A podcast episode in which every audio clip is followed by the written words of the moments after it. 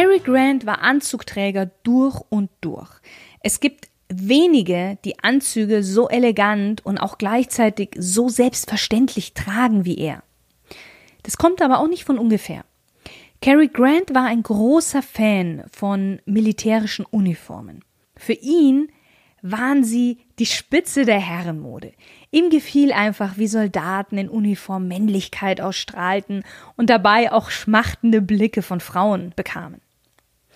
Eine Uniform gibt Haltung, vermittelt eine vorteilhafte Figur, kaschiert auch den ein oder anderen Makel und lenkt die Aufmerksamkeit auf die Vorzüge der männlichen Silhouette. Und genau das implementierte Grant in seine Garderobe. Für ihn war seine Kleidung keine Kleidung mehr, sondern mehr seine persönliche Uniform. Und er suchte auch seine Kleidungsstücke nach genau diesen Gesichtspunkten aus. Er betonte immer seine maskuline Figur, trug sehr oft Anzüge, weil die ihm Haltung geben, und er kaschierte seine kleinen Problemzonen. Er hatte zum Beispiel einen ausgeprägten Nacken, den er mit fast immer hohen Krägen etwas versteckte. Und was zur Uniform auch gehört, dass immer alles makellos ist. Er hatte immer gestärkte Hemden, die Schuhe waren stets sauber und poliert, Anzug und Mantel saßen anstandslos und er kümmerte sich um seine Kleidung.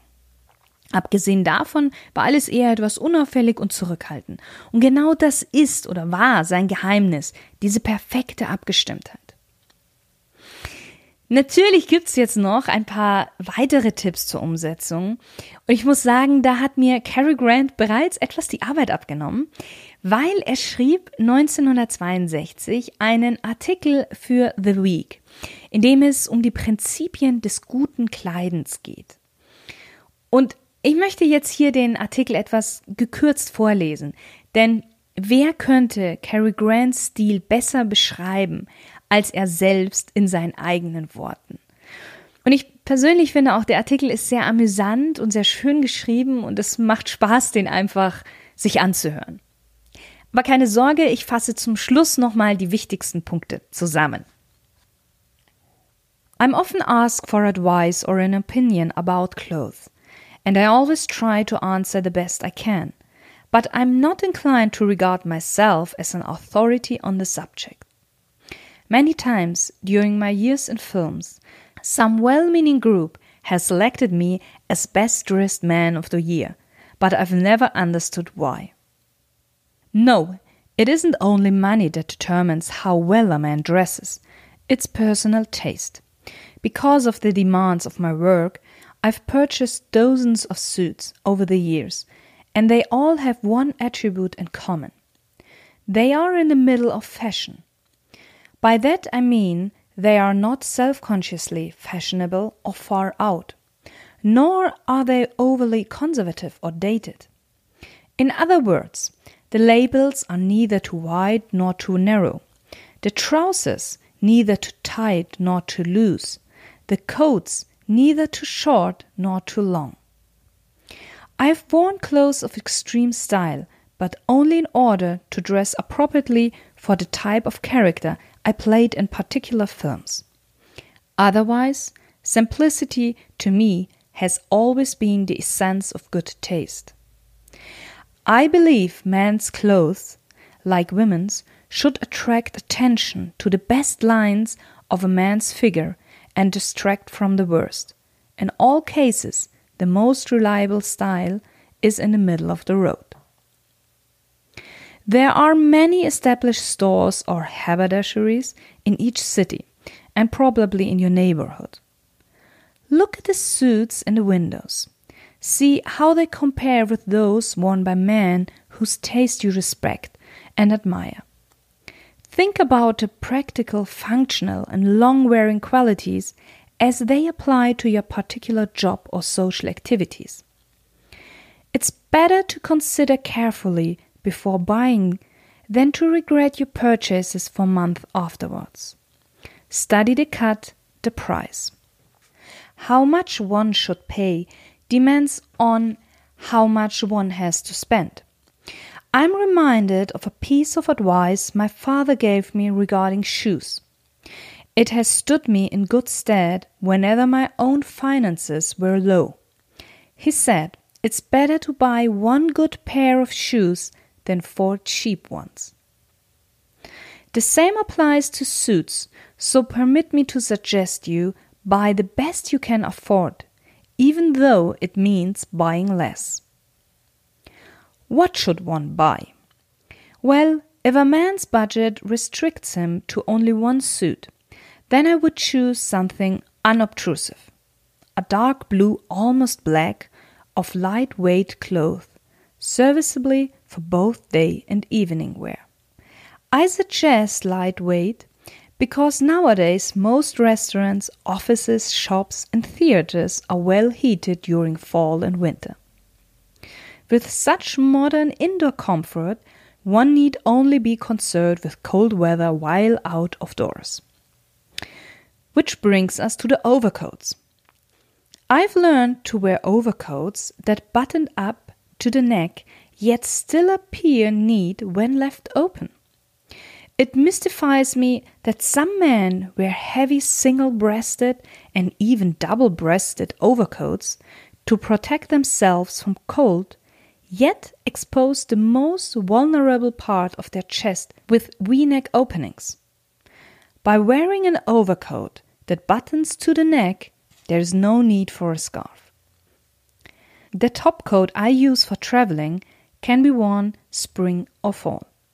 It's black and therefore not only less apt to show dirt and travel stains, but usable for both day and formal wear. It's made of gabardine type waterproof material with slash side pockets that enable one to reach through easily for change or to carry book or something similar protected from the rain. Hier ein kleiner Einschub. Er beschreibt hier sehr gut seinen Trenchcoat von Aquascutum, für den er wirklich auch bekannt war, dass er den getragen hat. Auch mit dem Trenchcoat habe ich bereits eine Folge gemacht. Wenn du da noch mal reinhören möchtest, auch die verlinke ich dir in die Show Notes. Okay, machen wir weiter mit dem Text.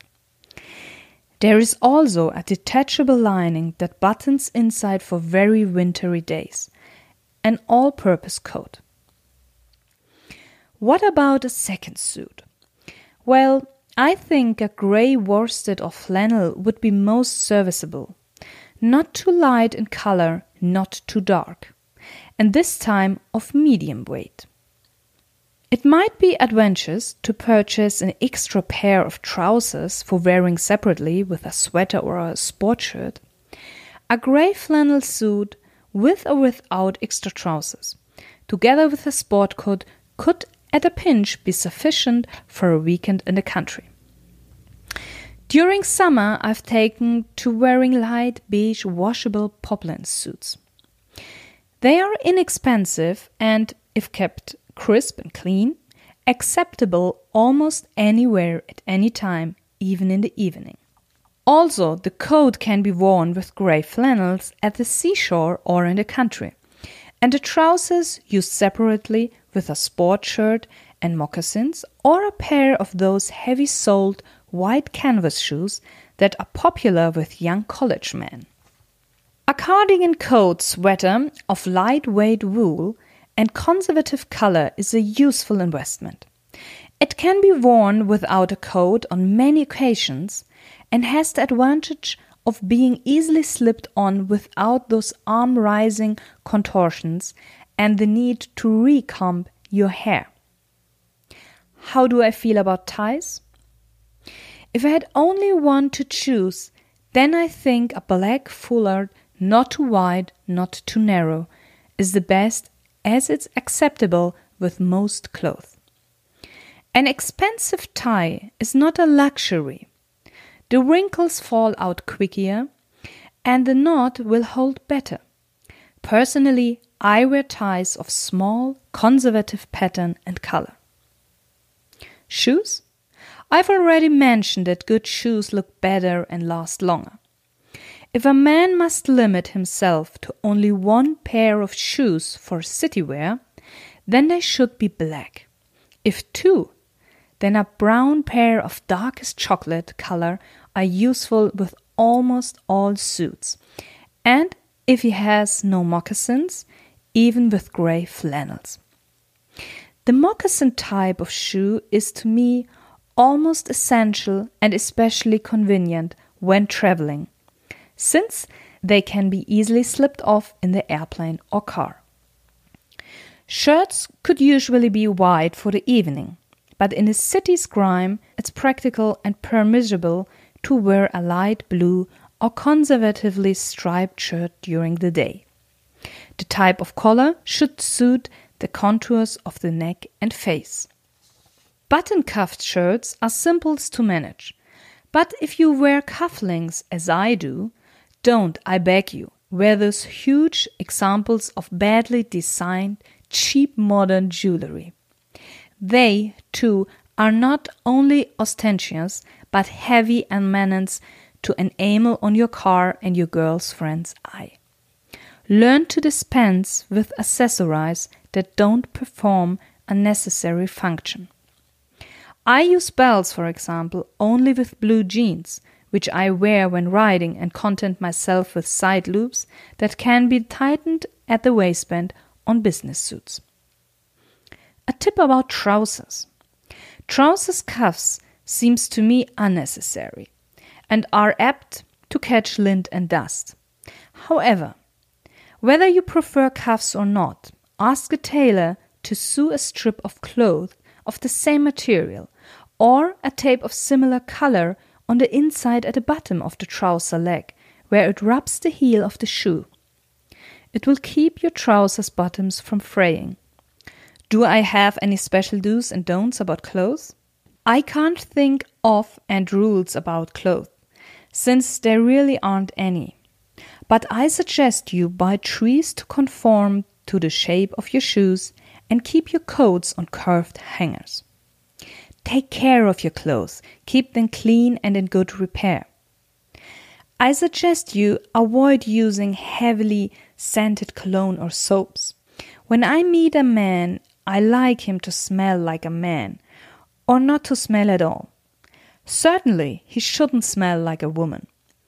Do see that your socks stay up. Nothing can spoil an otherwise well groomed effect like sagging socks. Don't stuff your pockets with heavy articles and bulging wallets filled with seldom used cards. They ruin not only the neatness of your appearance, but actually tailoring of your suit. Don't be a snob about the way you dress. Snobbery is only a point in time. Be tolerant and helpful to the other fellow. He is yourself yesterday. Don't overbuy. When you contemplate an article, judge whether or not it harmonizes with items you already own. Again, avoid exaggeration of current fashions. Any other thoughts on clothes? Yes.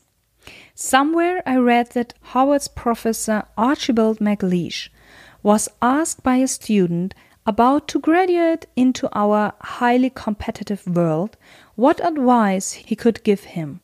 Professor MacLeish's answer was Wear your Sunday suit every day. The inference, of course, being that the suit would give the young man such confidence in seeking positions that he would eventually own many Sunday suits for any and all days. Splendid advice, even by itself, but it's probable that the professor meant not only his Sunday or best suit, but also his Sunday or best smile disposition and behavior, knowing that each budgets the other. So, wear not only your clothes, but yourself well with confidence. Confidence, too, is in the middle of the road, being neither aggressiveness nor timidity. Pride of new knowledge, including knowledge of clothes, continually adds to self confidence. So, das war der Artikel. Ich finde ihn sehr, sehr schön. Und für dich nochmal die acht wichtigsten Punkte knapp und frei zusammengefasst. Erstens. Beim Ankleiden geht es nicht um Geld, sondern vor allen Dingen um den persönlichen Geschmack. Zweitens. Kleide dich nie zu modisch noch zu konservativ. Der goldene Mittelweg ist genau das Richtige. Wie bei vielen im Leben. Das heißt, das Revers weder zu breit noch zu schmal, die Hose weder zu eng noch zu weit, der Mantel weder zu kurz noch zu lang. Drittens. Leg den Fokus auf die richtige Passform deiner Kleidung. Ein günstiger Anzug von der Stange, der gut sitzt, wird immer besser ausschauen als ein teurer Maßanzug, der dir viel zu weit oder zu eng ist. Viertens. Bleib bei hochwertiger Kleidung. Sie wird dir gute Dienste erweisen und du wirst am Ende Geld sparen. Wie Cary Grants Vater ihm den Ratschlag eins gegeben hat, lieber ein paar gutes Paar Schuhe kaufen, als für billige. Und er empfiehlt dasselbe bei Anzügen, dem besten, den man sich leisten kann, auch wenn es bedeutet, dass man weniger kauft. Fünftens. Keep it simple. Schlichtheit ist immer die Essenz von gutem Geschmack. Trage zum Beispiel monochrome Anzüge im Winter, sommerlich helle im Sommer, starte mit einem dunkelblauen Anzug und einem grauen, verzichte auf unnötige Accessoires, die nicht wirklich einen Nutzen haben und eventuell nur protzig aussehen. Akzente kannst du wie Cary Grant ganz einfach mit einem lässig gefalteten Einstecktuch oder einer geschmackvollen Krawatte setzen, die natürlich auch von guter Qualität wieder ist. Sechstens, kümmere dich um deine Kleidung, pflege sie, halte sie sauber. Er nennt ein paar ganz tolle Beispiele. Nutze einen Schuhspanner, damit die Schuhe weiterhin in Form bleiben. Die Mäntel auf einen richtigen Mantel, Kleiderbügel aufhängen, nicht diese dünnen Drahtkleiderbügel. Trag nicht schwere Sachen in deinen Taschen von deinen Anzügen oder von deinen Hosen. A beult das einfach die Taschen aus. B zerstört das das ganze optische Bild, wenn man da so vollgestopft aussieht. Schau, dass deine Socken immer ordentlich sitzen, dass die nicht immer rutschen. Das sieht, wenn man sich hinsetzt und immer so ein runtergerutschter Socke sichtbar ist, sieht einfach nicht gut aus. Siebtens, kauf nicht zu viel und vor allen Dingen nicht gedankenlos ein. Überleg dir vorab, ob das Kleidungsstück zu deiner restlichen Garderobe passt und ob es die Funktion und den Zweck erfüllt. Lieber vorher sich sorgfältig Gedanken darüber machen, als später den Kauf zu bereuen. Und achtens, trage nicht nur deine Kleidung mit Selbstvertrauen, sondern auch dich selbst. Wieder, Selbstvertrauen ist der goldene Mittelweg. Er sagt das so nett, sei weder zu aggressiv noch zu schüchtern. So, wir sind am Ende. Über Cary Grant, wie über alle anderen Stilikonen, gibt es natürlich noch viel mehr zu erzählen, aber das würde tatsächlich eine Podcast-Folge einfach sprengen. Ich hoffe trotzdem, die Folge hat dir wieder einmal gefallen und du konntest etwas für dich persönlich als auch für deine Garderobe, für deinen Stil etwas mitnehmen. Ich wünsche dir noch einen wundervollen Tag und wünsche dir viel Spaß beim Umsetzen.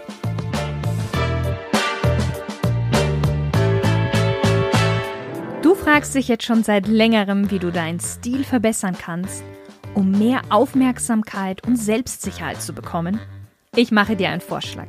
Schreibe mir einfach eine E-Mail unter service@shirnsale.com und wir beide vereinbaren ein kostenloses Beratungsgespräch und ich zeige dir, wie du mehr aus dir und deiner Kleidung herausholen kannst. Ich freue mich auf dich. Deine Shirin.